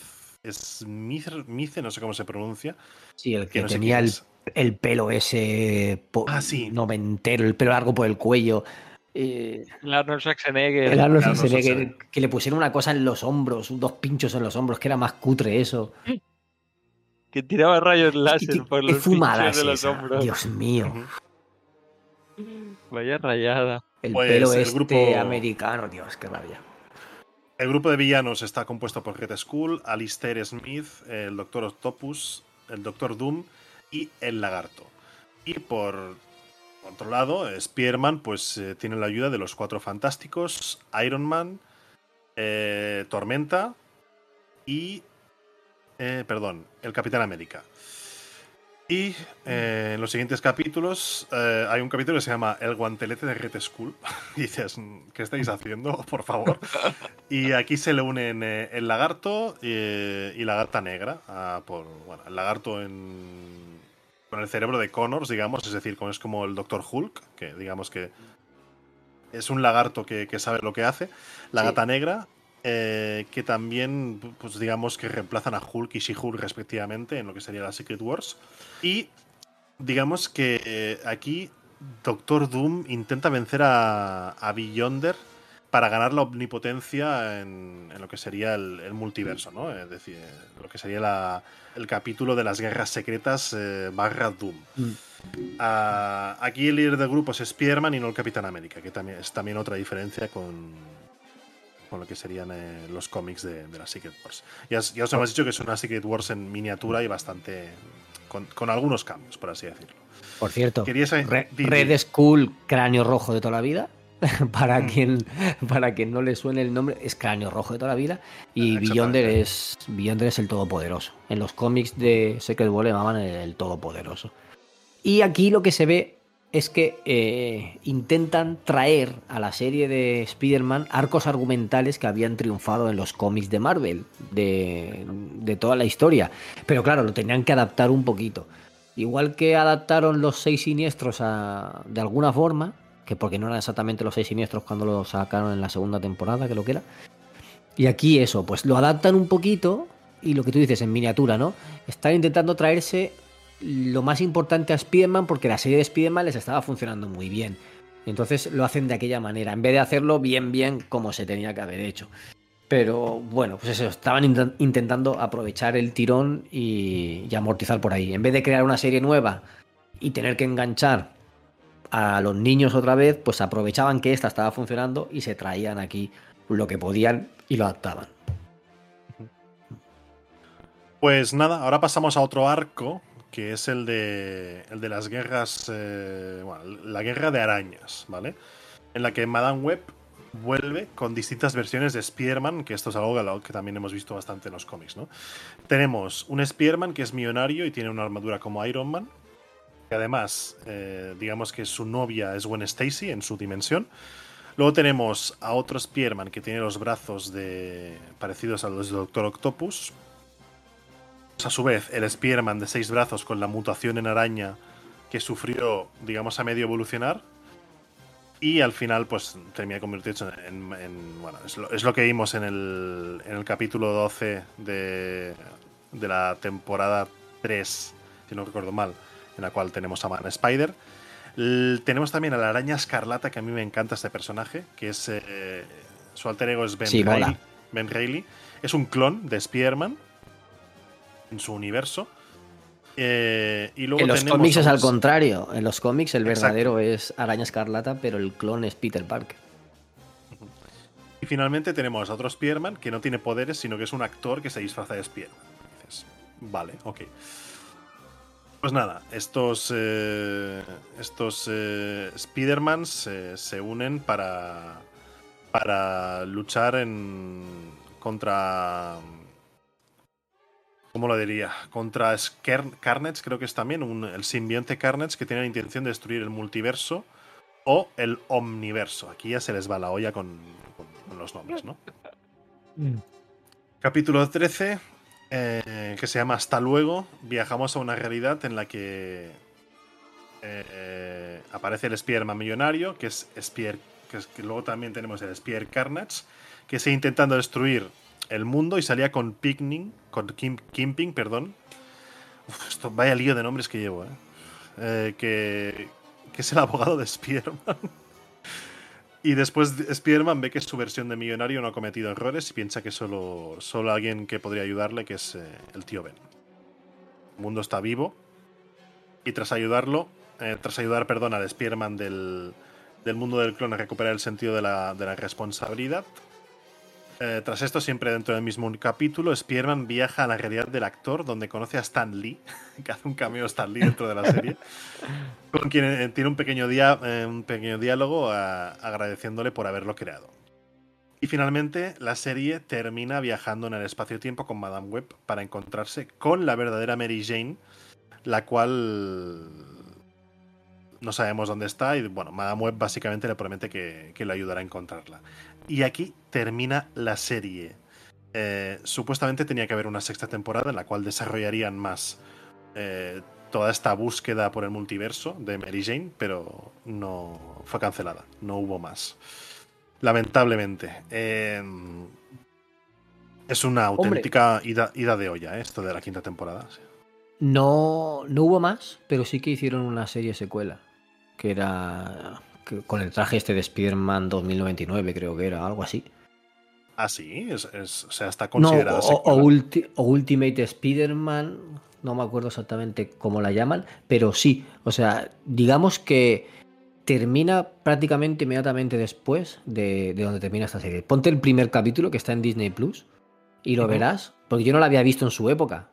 Y- Ultimate Spider-Man no creo que sea, porque en No. Ultimate Spider-Man va al instituto, o sea, es, es, es alumno de instituto.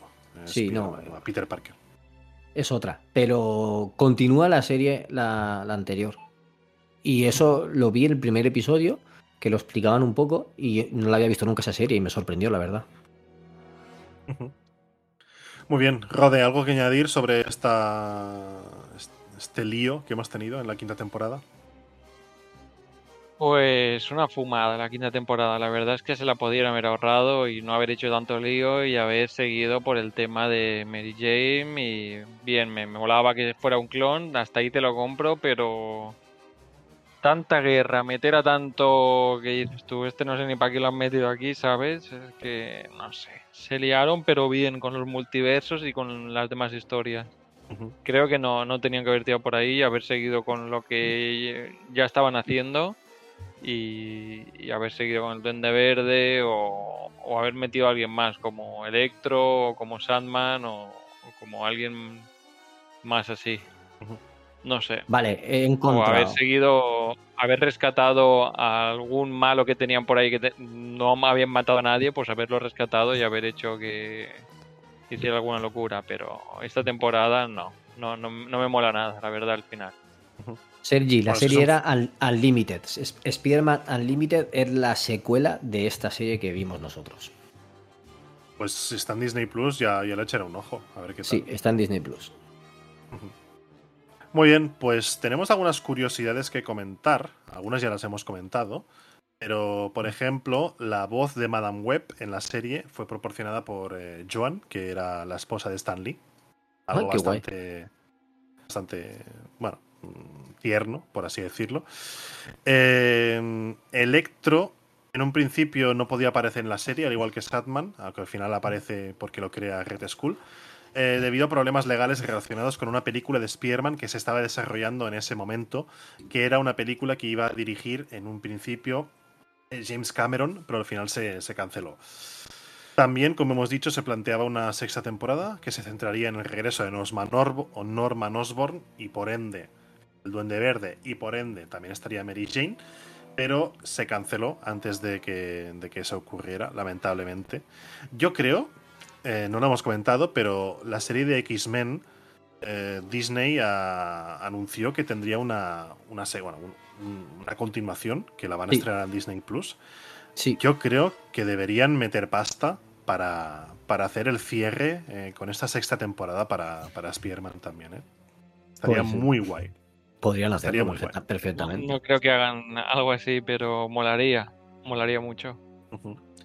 Luego tenemos que Richard Fisk, que es el padre de Wilson Fisk, eh, era un personaje que debería haber tenido más tiempo en pantalla, pero debido a su desarrollo, a la presión del estudio y los problemas con la violencia de la serie, pues tampoco tuvo, tuvo demasiadas apariciones. Eh, aunque vemos otros personajes de Marvel como los X-Men, Iron Man, Daredevil, etc., eh, Spider-Man nunca tuvo permiso para hacer cameos eh, formalmente en las otras series de estos personajes debido a problemas de derechos. Pues lo que, lo que hemos comentado al principio del programa, los derechos de Spearman creo que ya los tenía Sony en esa época, los de X-Men eran de Fox, los de Iron Man eran de, de la propia Marvel, etcétera, ¿no? Bueno, ya, ya sabéis cómo Pero funcionaba. es raro porque yo sé que está Spider-Man en X-Men y en. Y en Cuatro Fantásticos, pero seguramente sería antes de, Seguramente, de hacer esta serie. seguramente. El primer episodio de la serie se emitió antes de la primera temporada para evaluar un poco la reacción del público. La respuesta fue muy positiva y bueno, eso hizo que, que la serie continuaba. Es lo que se suele decir con, con los pilotos de, de todas las series, ¿no? Que eh, el episodio piloto al principio se le llama piloto precisamente por eso, porque es una prueba, una prueba piloto, Sí. nunca mejor dicho. Aunque en los cómics Peter Parker y Mary Jane Watson se casaron, en la serie decidieron que nunca se casarían. Eh, no sé por qué tenemos esta curiosidad aquí, porque sí que se casan, aunque Peter no sepa, no sepa que es un clon. Bueno, a lo mejor fue lo del clon o algo, Sí. como para que nunca se casen. Esto se hizo para crear conflictos en la vida de Peter debido a su identidad como, como Spider-Man. Lo que decía, el status quo, no querían romperlo. Exactamente. Eh, la serie marcó el debut de televisión de Harry Osborn, un personaje que se volvió importante en futuras adaptaciones de Spider-Man, especialmente en la trilogía de películas de Sam Raimi. Un Harry Osborn que fue interpretado por. eh, eh, no me sale el nombre ahora. eh, James Franco. James, Franco. Sí. Exactamente. Que no, Ah. no, no, os ha- no, o sea, olvidaos del, del Harry de, de Andrew Garfield, del Harry Osborn, porque el traje que le hacen en esa película es hor- hor- horroroso. O sea, Es lamentable. los villanos de. ¿Era Amazing Spider-Man? Las de, las de Andrew Amazing, Garfield. sí. Amazing, De sí. Amazing. Esos villanos son horribles todos. Pero todos, son muy feos. Podrían haber hecho otro diseño más interesante, pero son todos muy feos. Y el del Duende Verde Mm. este con Harry Osborn, pero que da angustia y todo, ¿eh? De verdad, es muy feo. Sí, sí, parece, parece un duende. O sea, parece un duende de verdad, tío. El tío le crece pelo, le crece uñas, o sea, parece un hobbit. Se deforma la cara, yo qué sé. Sí, sí, sí. A mí me debe bastante asco también. Es una pena porque Amazing Spearman al final se canceló por, por problemas con, con la productora y Andrew Garfield se, se- se enfadó con Sony y tal. Pero tenían muy buena química eh, Andrew Garfield y Emma, Emma Stone, la verdad. Total, Como total. pareja funcionaba muy. De hecho, fueron pareja en la vida real. O sea, se notaba que, que, que estaban saliendo en esa época porque lo transmiten bastante bien en lo que serían las películas. Sí, las Bien. pelis están bien y es otro enfoque más eh, más sentimentalista de Spider-Man. Te enfocan más esa, esa parte de preocupación, de adolescente, ya joven adulto, ¿no? Que se preocupa por, por problemas mundanos, no tanto superhéroes, sino más tirando para los sentimientos. Y, y Andrew Garfield lo hace muy bien, la- transmite muy bien lo que, lo que quiere transmitir, pero los villanos son muy feos, tío. Es que. Y los guiones, bueno, dejémoslo ahí. sí, Em, continuemos con la serie, a pesar de que no fue cancelada debido a problemas de audiencia, tuvo problemas legales con los estudios. Entonces Marvel al final se cansó, vendió los derechos a otra productora y eso es lo que fue lo que llevó a que al final la, la serie se cancelara porque la nueva productora pues no, no lo veía claro, ¿no? Para la sexta temporada. Em, aquí tenemos una, una curiosidad triste y es que la actriz que dio vo- voz a Tía May era Linda Gary, tuvo que alejarse de la serie debido a un diagnóstico de cáncer y lamentablemente pues eh, falleció poco, poco tiempo después. La quinta temporada de la serie se considera la peor en términos de calidad y fue la más problemática de crear. No me digas, no, no, no nos habíamos dado cuenta. Hubo retrasos en los guiones y cambios en los, los escritores. Rode, tú- no te, Es que no como te- para explicar la trama, tío. Sí, sí, es que es imposible. No, no me imagino ahí en los estudios diciendo. Venga este, y ahora que aparezca lo otro, y ahora no sé qué, y ahora Mary es un clon, y ahora no sé qué, y ahora Spider Carnage, y ahora Kingpin, pero es todo mentira, y no sé qué, y al final aparece Mary Jane, y no sé cuánto, y, y, y todos, tío, pasa, pásame más, más more weed, please. Sí, sí, sí. Yo creo que lo has, Porque- lo has escrito a la perfección. En fin. Vaya tela. Eh, esto te gustará, Rode. Fue, la serie fue de las primeras en utilizar tecnología digital, especialmente para los fondos de la ciudad de Nueva York. No solo en la intro, sino durante toda la serie. Cuando, cuando Spider-Man se está balanceando a través de los edificios, está todo hecho en 3D y la verdad es que luce bastante bien. Es flipante para la época, yo flipaba, yo decía, guau, chaval, cómo se ve. Y ahora lo ves y dices, tío, pero vaya gráficos de mierda, ¿cómo, cómo podíamos ver esto? Pero en aquel entonces era como, guau, qué realista, qué, qué real que se ve, tío, los edificios. Tal cual. Em, el diseño inicial de Peter Parker estaba inspirado en, en el trabajo del artista de cómics John Romita, que es uno de los Se más nota. famosos. se nota mucho. Sin embargo, Stan Lee, que era el productor, le ordenó un cambio en el diseño para darle un aspecto más contemporáneo, basado en, el- en Nicholas Hammond, que fue el que interpretó a Spider-Man en la serie de televisión de los años 70. No sé a qué fue debido, pero bueno. También se consideró la creación de una miniserie para, miniserie, perdón, para responder a preguntas no resueltas, como la desaparición de Mary Jane. Esta miniserie habría llevado a Spearman a la Inglaterra victoriana, donde habría encontrado a Mary Jane con amnesia y perseguida por un villano inspirado en Jack el Destripador. Sin embargo, esta idea nunca se concretó. Menos, mal. mal. Menos mal.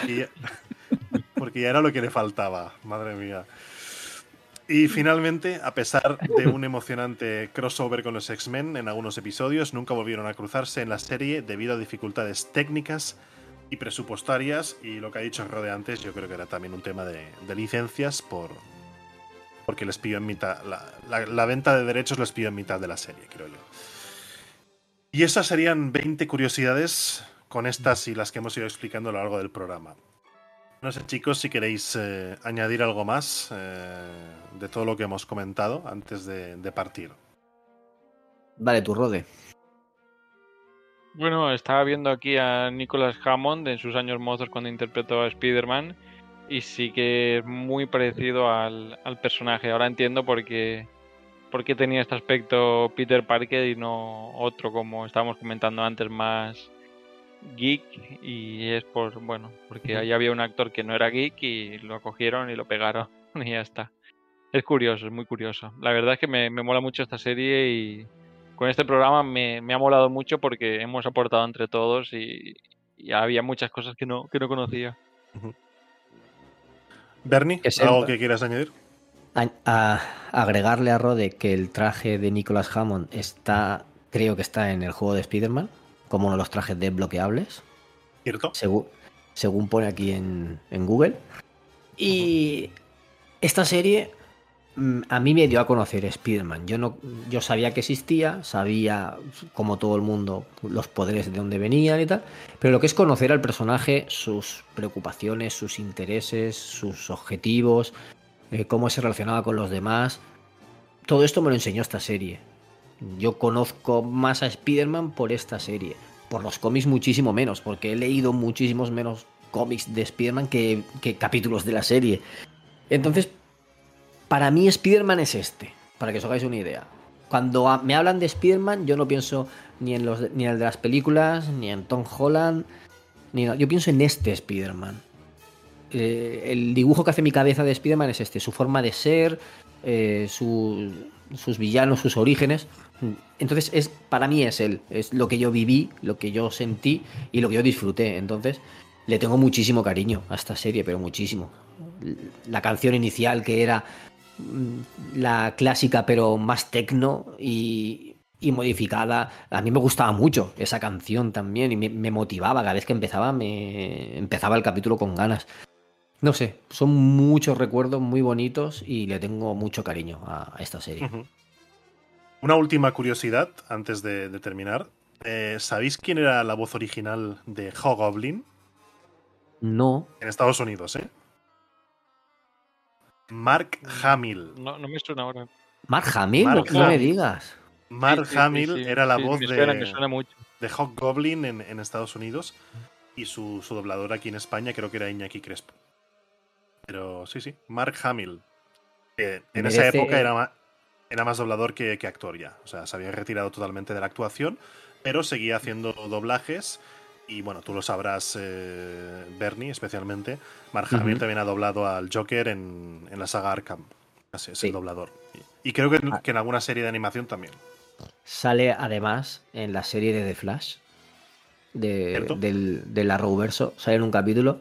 Y en esa Sí. misma serie hace dos o tres guiños. Mark Hamill, porque hace de. mm, Hace de padre de otro villano que él interpretó, o algo así. Y, y además le dice en la serie Yo soy tu padre. Ah, sí, Sí. sí, sí. Se lo dice y no sé. De este programa me han surgido dos que me gustaría hacer en el futuro. Uno es especial X-Men, la serie de los 90. Me encantaría hacer ese programa con La vosotros. tengo que ver entera porque vi algún capítulo así, así suelto, pero nunca le, le presté demasiada atención. Hasta oportunidad los para verla cómics. entera. Yo me compré los cómics que sacaron de esa serie y todo. Y, y el segundo programa es un especial Mark Hamill, tío. O sea, con las actuaciones y, y los doblajes que ha hecho. Porque ha hecho mucho. Y yo creo que deberíamos, deberíamos trabajar un día en un guion y hablar de todo lo que ha hecho este hombre, porque ha hecho un montón de cosas. Mark Hamill, para el que no lo sepa, que nos escuche, es eh, Luke Skywalker. Exacto. Es difícil que no lo sepan, pero bueno, por si acaso. Eh, te diría que a nivel de a nivel de cine solo ha hecho de Luke Skywalker, no ha hecho ninguna ninguna Poco que más. cuando terminó el episodio 3, al episodio 3, perdón, el episodio 6, el tío se cogió la pasta y se fue a una granja a vivir y no hizo nada más de, de actuación hasta, hasta que volvió en episodio 7 y 8. Sí, Eh, y ha hecho cameos, muchos cameos, cameos, pero ya está. Y, y doblaje. Mm, Doblaje especialmente tiene una voz, o sea, es bastante buen doblador, tengo que reconocerlo. Eh, y como actor también, lo único que hemos visto es hacerle de Luke Skywalker y la verdad Claro, es que se desenvuelve bastante bien, pero no lo podemos comparar. exacto. Pero sí, sí, es un gran, es un excelente doblador, especialmente de villanos, por esa voz que tiene. De, Sí. ¿sabes? O sea, Esa risa, esa risa, sí. Sí, sí. Muy bien, pues yo creo que si no hay nada más que añadir, Tú, Eh, a- dinos tus conclusiones. Mis conclusiones, bueno, es un poco lo que, lo que he explicado al principio del programa. Eh, yo ya conocía a Spider-Man, pero no, no había podido profundizar mucho en el personaje. Y en esta serie, pues, como se adaptaron las mejores historias del personaje en los cómics, hasta, hasta la época, porque posteriormente ha habido más y, y muy buenos también. eh, para mí fue lo que, lo que me hizo conocer el personaje y que fuera mainstream para mí. Hasta esa época yo solo, a mí solo me gustaba Batman por las pelis de Tim Burton y, poco más. Y ya posteriormente yo creo que fue lo que hizo que también pues eh, nos ilusionara tanto a mí a título personal como a mucha gente que, que vio la serie en, en, Antena 3 en esa época y muchos de los que nos están escuchando, cuando vimos ese tráiler de, de la peli de Spider-Man en el verano del 99 creo que fue, o del 2000, que, que veíamos a, a un... A, no, vimos a, no veíamos al... Bueno, sí, se veía al final del tráiler, pero veíamos a las Torres Gemelas. Sí. Fíjate los huevos. A, la, a, las Torres Gemelas con una red, una, una, una telaraña, que habían interceptado un helicóptero que supongo que se queda de unos villanos que estaban robando algo. Y al final pues ya aparecía a Spider-Man ahí balanceándose por, por, los edificios. Y pues básicamente nos decían que estaban haciendo una película de Spider-Man. Curiosamente, esa, esa escena nunca vio la luz porque la película fue estrenada posteriormente a los atentados de, del 11 de septiembre. Uh -huh. Cosas que... Caprichos de, del destino también, en este caso, ¿no? Pero sí, sí, yo estaba hiper hipeado con, con esta película de Sam Raimi y la verdad es que me gustó mucho. Soy más fan de la 2 que de la, de la 1, pero las dos son muy buenas y la 3 me parece un insulto. Me parece un insulto al, al personaje, tanto al de Spearman como al de Peter Parker. El guion me parece horrible. Eh, Sandman y Venom dan pena. Eh, Harry Osborn como, como Duende Verde da bastante penita también. No sé. En general es una película que... No sé. No, no, no, no, no volvería a ver, sinceramente. Me parece un chiste en comparación con lo que vimos aquí en, en esta serie animada. Pero bueno, veremos cómo en el UCM si consiguen reconducirlo y nos presentan a. Yo creo que ya lo han hecho inicialmente, pero bueno. Ahora falta ver este reboot que, que hemos podido ver, des, ver, después de No Way Home. Cómo, cómo lo reconducen con, con, Tom Holland, que ha firmado para seis películas más eh, de momento, incluyendo la, crossovers. Claro, la, la idea de coger a Tom Holland tan joven era primero hacer el, el Spider-Man del instituto, después Exacto. mostrar al, al Spider-Man universitario y después ya mostrar al Spider-Man profesor, ¿no? Así cubriendo la, las tres etapas más importantes de la vida del personaje. Y cogiendo un actor joven podían llegar a hacerlo, porque claro, conforme pasan los años, él va cumpliendo años también y daría el perfil perfectamente. Lo que pasa es que no sabemos, los contratos sabemos cómo son y las cosas vienen y van y no sabemos hasta cuándo Tom Holland será Spider-Man. Mientras lo sea, pues perfecto. Y, y, mientras, cuando llegue el momento que no lo sea, pues seguro que encuentran otro actor que lo hace también estupendamente. Pero lo que es seguro es que tendremos Spider-Man por muchos años. Sí, sí. Además, con como estas fases van a. Bueno, esta, esta saga va a culminar con Secret Wars. A partir de ahí pueden hacer lo que les dé la gana, porque en Secret Wars, como fusión de universos, te pueden decir, mira, este ya no hace más de Spearman y lo hará este actor a partir de ahora porque es otro universo y ya está. Y, así, y con Spearman y con cualquier otro personaje de, del UCM pueden hacer lo que les dé la gana y, y nadie podrá, podrá protestar ni decir, no, no, no, haremos lo que queramos. Y lo pueden hacer. Lo que han hecho siempre. Lo que hay. Exactamente. Muy bien, chicos, pues nada, eh, toca despedirse. Muchas gracias por, por haber venido hoy. Y, y, nada, nos vemos en el próximo programa. Eh, Bernie, gracias por venir, especialmente para, para, este programa. Esperamos verte pronto, más pronto que tarde, pero bueno, sabemos que tu agenda está algo liada y apretada, pero bueno. Yo encantadísimo, he disfrutado, he disfrutado muchísimo este programa, pero, pero muchísimo, le tenía muchas ganas. Y nada, pues pronto volveré por aquí. No os preocupéis que más pronto que tarde estaré de nuevo en estos micros. Fantástico. Y, Rode, merci beaucoup eh, por venir. Merci beaucoup. Eh, espero que lo estés pasando bien en, en Francia. Eh, sí, la verdad es que es divertido intentar hablar en francés. Disfruta, disfruta del viaje y cuando vuelvas, pues ya, ya, ya, ya continuaremos con el, con el programa regular. Espero. Muy bien, muchísimas gracias. Muy bien, pues eh, ponemos punto y final a este programa especial. Recordaros que a lo largo de toda la semana podéis escuchar los programas que os hemos mencionado al principio, los pondremos también en la descripción. Eh, dale like, suscribíos, comentar en los programas de nuestros compañeros también, si sois fans de, de Spider-Man, de- del personaje, de los diferentes contenidos que, que vayan publicando. Y ya nos vemos en el siguiente programa, en el cual pues ya retomaremos un poco el ritmo de la temporada regular. Eso ha sido todo, chicos. Esperamos que os haya gustado este programa y nos vemos en el siguiente. Que vaya muy bien. Adiós. Buenas noches. Chao.